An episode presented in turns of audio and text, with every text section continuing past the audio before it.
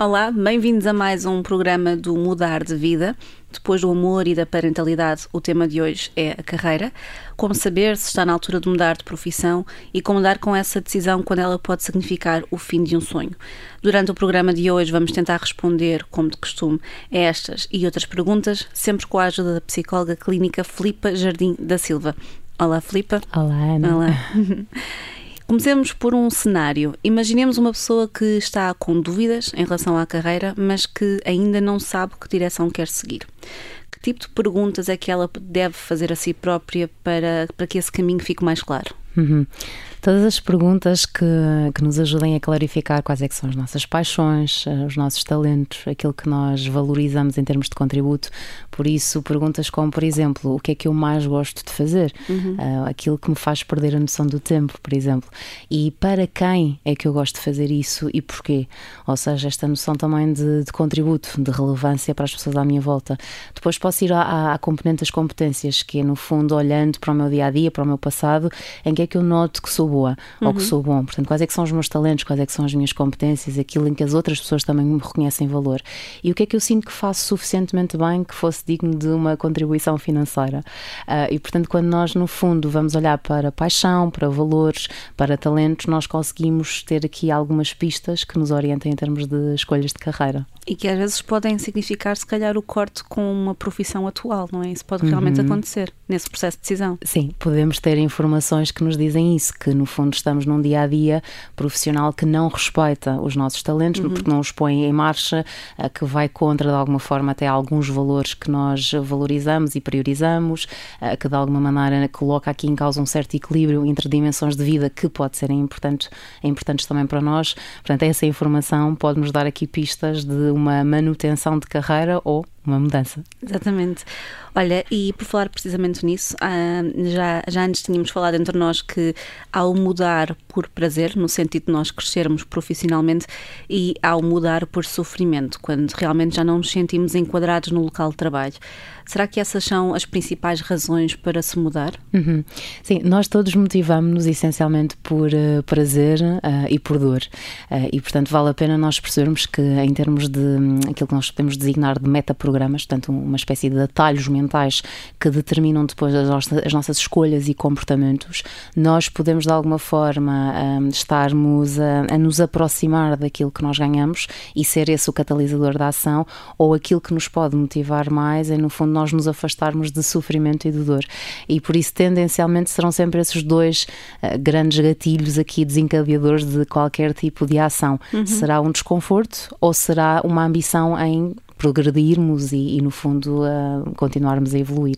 Mas é interessante porque a ambição é muito mais fácil de, de, encarar e de assumir do que esse desconforto, não é? Ou seja, na sociedade em que nós vivemos não é tão fácil percebermos, ok, estamos mesmo, estou mesmo desconfortável nesta posição e eu preciso de mudar.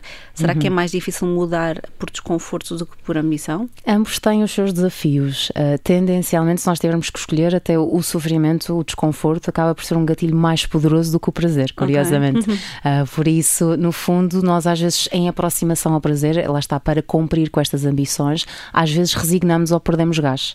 Uh, já em relação ao sofrimento e ao desconforto, é mais difícil de contorná-lo. Podemos evitar, uh, podemos de alguma forma fingir, fingir que, que, não está lá, uhum. mas a fatura vai se manifestar diariamente. Exato, e essa fatura é, é, um, é uma irritabilidade, por exemplo, uhum. pode ser aqueles sinais que, que já nos abordámos. Sim, essas. sim, algum, por exemplo, uma das coisas que eu acho que vale sempre a pena nós observarmos é, é o nosso acordar. Uh, quando acordamos de manhã, é perceber o que é que eu digo a mim próprio para, para acordar. Uh, como é que eu salto da cama? Arrasto-me da cama ou salto com energia, uh, com vontade de alguma forma de viver o meu dia? E quando as pessoas me perguntam o que é que eu faço, qual é que é a resposta que eu uhum. dou? Eu acho que essa é, é sempre um, um, foco bastante importante, porque nós muitas vezes ficamos demasiado fechados às descrições funcionais das nossas áreas profissionais e, portanto, entramos aqui nestes pormenores das nossas nossas funções e perdemos de vista aquilo que é o mais importante, que é a missão. Portanto, eu posso dizer, por exemplo, uh, que a minha missão é assegurar o bem-estar das pessoas e a forma como eu faço, por exemplo, é assegurando a limpeza de um espaço, uhum. de uma empresa, de uma casa particular.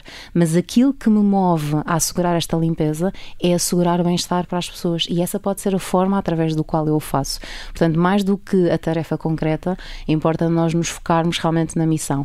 Quando nós não o fazemos, um, lá está, e, e ficamos só na, na, questão das funções uhum. muito específicas, uh, vamos tendo menos energia, vamos nos arrastando para o trabalho aquilo que eventualmente nos uh, motiva é o ordenado ao final do mês e dizemos, uhum. não, eu tenho contas para pagar, eu tenho que ir trabalhar e usamos esta expressão, eu tenho de ir trabalhar porque Exatamente. tenho contas para pagar. Mas isso é um ponto importante, não é? Porque ao contrário, bem, ao contrário assim do que já falámos aqui, portanto de, por exemplo, da mudança no amor, no trabalho, há outros impedimentos que podem falar um pouco mais alto, como efetivamente uhum. pagar as contas, apesar de ambas as mudanças em ambas as áreas serem importantes e difíceis. Uh, mas neste caso, como é que podemos como é que uma pessoa pode realmente lidar com essa pressão, pressão acrescida de que realmente tem contas para pagar ao final do mês e está de alguma forma decidida a mudar. Uhum. Nós já referimos no outro episódio que a mudança é um processo uhum. e por isso qualquer pessoa que queira mudar uh, deve encará-lo enquanto tal e portanto nós precisamos de tempo para construir um mapa da mudança em que nós vamos querer aqui garantir que temos vários patamares até nos aproximarmos da, da meta maior. Uhum. Portanto, vamos supor que eu estou num determinado trabalho e que de alguma forma começo a recolher informação interna e externa que me diz que não é por aqui uhum. que eu vou conseguir me sentir bem e feliz. Então eu quero mudar mudar. E, portanto, primeiro eu preciso de dar aqui informações ao meu GPS, que é eu vou mudar para quê? Qual é que é a minha ambição maior? E antes disso, preciso então de construir um plano que me dê aqui alguma possibilidade de fazer essa mudança de uma forma sustentável. Aí que pode Exato. ser por, uhum. pode implicar, por exemplo, eh, em, sozinha ou de forma acompanhada, poupar um pouco mais durante alguns meses para me a possibilidade de me desempregar, uh, ainda que no, com alguma sustentabilidade financeira, uh, pode me implicar de alguma forma eu começar em algum trabalho freelancer eh, por conta própria, acumulando com outro trabalho para perceber como é que as coisas correm uhum. e começar a ganhar confiança até dar esse salto. Portanto, no fundo, é criar aqui metas intermédias que me deem alguma segurança acrescida para depois poder dar o, o salto final. Claro, e, e, não esquecer que estamos numa pandemia, não se sabe o que é que aí vem também em termos de economia do país, não é? Mas, mas realmente a mudança é importante quando é necessária, digamos assim. Um, e falando agora do equilíbrio entre a vida pessoal e profissional, uh, é possível realmente alcançar esse equilíbrio? Achas que é só uma ideia romântica? Uhum. Um, e a minha pergunta seguinte é: quando isto fica comprometido, o que fazer? Uhum. É, é, possível. eu diria que não, não, não só não é uma ideia romântica, como eu acho que deveria ser a nossa maior ambição real. Uhum. Um, e acho que desde miúdos, eh, isso é uma coisa que falha muito, na, na, nas, por exemplo, nas nossas orientações vocacionais, que é nós aos 15, 16, 17 anos quando temos ajuda, às vezes, para perceber qual é que é o agrupamento, qual é que é a área que vamos escolher, qual é que é o curso e a faculdade que vamos adotar, eh, muitas vezes aquilo que nos focam é precisamente só nas nossas competências. E não nos fazem perguntas nem nos ajudam a perceber, a clarificar quais é que são os nossos valores eh, e qual é que é, no fundo, o contributo, qual é que é o legado que eu quero deixar no mundo, o que é que eu valorizo enquanto realmente pegada neste mundo.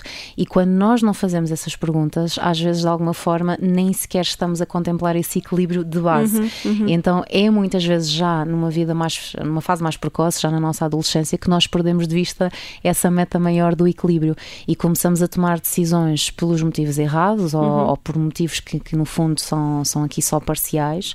Começamos a desenhar um dia a dia que muitas vezes é também ele desequilibrado, uh, porque quantas e quantas vezes temos o discurso dos pais e dos professores: atenção, não há nada mais importante do que terem boas notas. Uhum. Uh, e começamos a abdicar, e começamos a abdicar de desporto, começamos a abdicar de socialização, começamos a abdicar de tempo para nós, dos nossos hobbies, daquilo que nós gostamos de fazer, porque aparentemente nada é mais importante que um exame nacional. Exato. Mas também porque estamos numa sociedade competitiva, não é? Em que realmente, se calhar, as uhum. competências são mais valorizadas do que outras, outros aspectos. O que é interessante, Ana, porque realmente nós estando numa sociedade competitiva e, e quase numa sociedade de rankings, nós também estamos numa sociedade cada vez mais triste e infeliz. Uhum. Portanto, sinal que nós não estamos a usufruir dos nossos talentos e das nossas forças como nós poderíamos. Sinal que esse tal equilíbrio uhum. muitas vezes está a ser perdido ou nem sequer está a ser conquistado. E isso precisa de ser treinado, de nós, eh, no fundo, escolhermos eh, cursos e escolhermos um dia a dia. E quando vamos para uma entrevista de trabalho, há sempre aqui um mútuo recrutamento, não é? Portanto, há quem está à nossa frente da empresa que nos vai recrutar, mas nós também, entrevistados, temos um papel de recrutadores, de perceber se esta empresa vai ou não de encontro aos meus valores, se esta empresa e este, uhum. esta oferta de trabalho que me estão a fazer cumpre ou não com aquilo que eu valorizo enquanto dimensões de vida, enquanto equilíbrio de vida. E se não cumprir, um, é importante eu perceber isso e se calhar notar que não é aquele o emprego para mim. Há de ser para outra pessoa, mas se calhar Exatamente. não é para mim. É interessante pensar nisso, na, na, no que estavas agora a falar, porque um, na sociedade, e volto a usar a palavra sociedade em que vivemos, acontece muito o que nós fazermos misturar-se um pouco com o que nós somos, não é? A nossa identidade uhum. profissional é muito de nós, sobretudo quando não há uhum. esse equilíbrio uhum. entre trabalho e, e lazer.